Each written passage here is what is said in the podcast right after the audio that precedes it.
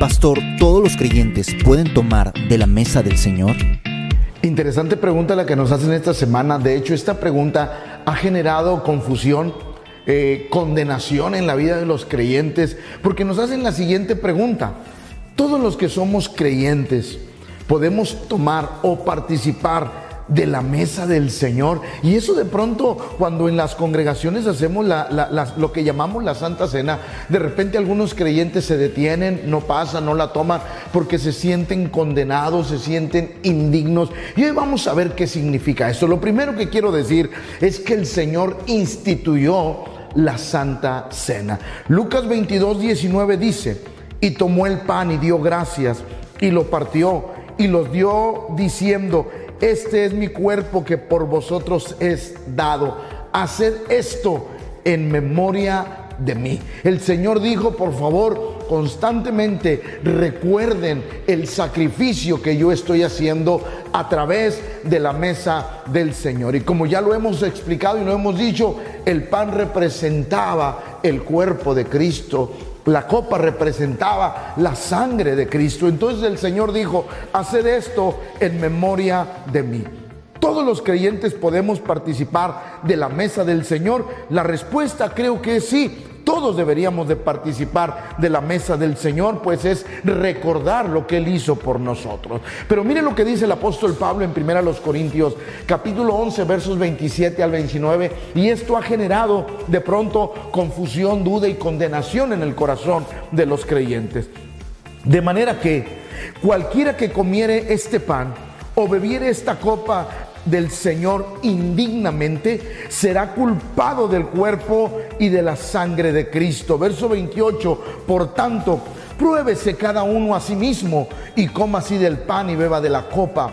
Porque el que come y bebe indignamente, sin discernir el cuerpo del Señor, juicio come y bebe para sí. Y se nos ha enseñado que cuando tomamos de la mesa del Señor y indignamente estás en pecado o, o, que ese día hiciste algo malo, no puedes comer y eso ha traído condenación al creyente. Ahora, si revisa usted el capítulo 11, el cual le invito a leer en su casa de Primera los Corintios, capítulo 11, el apóstol Pablo tenía un problema con la iglesia de Corinto. El apóstol Pablo estaba diciéndoles que ellos, la iglesia, estaba haciendo mal la mesa del Señor. Es decir, se juntaban para criticarse, para divisiones, se juntaban como si fuese una comida cualquiera y él decía, ustedes están haciendo mal, lo están tomando indignamente. ¿Por qué? Porque no están conscientes de lo que están haciendo. Entonces, la palabra indigno quiere decir que no estamos conscientes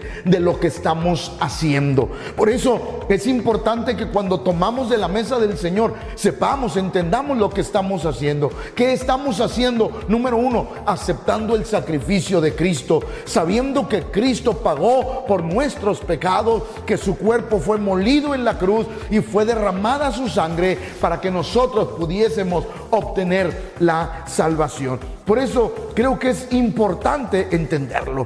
Indignamente es no comprender el significado del sacrificio de Cristo. Entonces, ¿qué hacemos cuando tomamos de la mesa del Señor? Primera los Corintios 11:26 lo dice, así pues, todas las veces que comieres este pan y bebieres esta copa, la muerte del Señor anunciáis hasta que Él venga. Es decir, que ese recordatorio de su sacrificio siempre esté presente en nuestro corazón y que cuando vayamos a, tomar la copa y a comer el pan, entendamos lo que Cristo hizo por nosotros en la cruz del Calvario.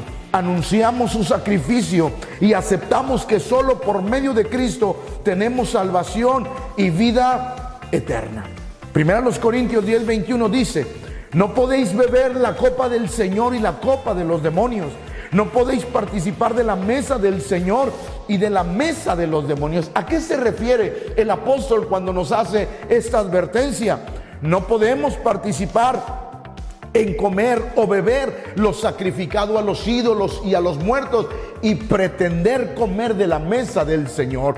Porque cuando nosotros comemos la mesa del Señor, estamos convencidos de que Él es nuestro Salvador y que no hay otro nombre debajo del cielo dado a los hombres en el cual podamos ser salvos sería que nosotros entendemos el sacrificio perfecto y que no participamos en idolatría, no adoramos a los muertos, no participamos en nada de eso. ¿Por qué? Porque creemos que Cristo es la respuesta para la vida. Así es que le invito a cada uno de ustedes que cuando en sus congregaciones sea el día de la mesa del Señor, usted lo tome conscientemente de que ese día celebramos, festejamos, recordamos el sacrificio de Cristo, pero no solamente eso, celebramos su resurrección.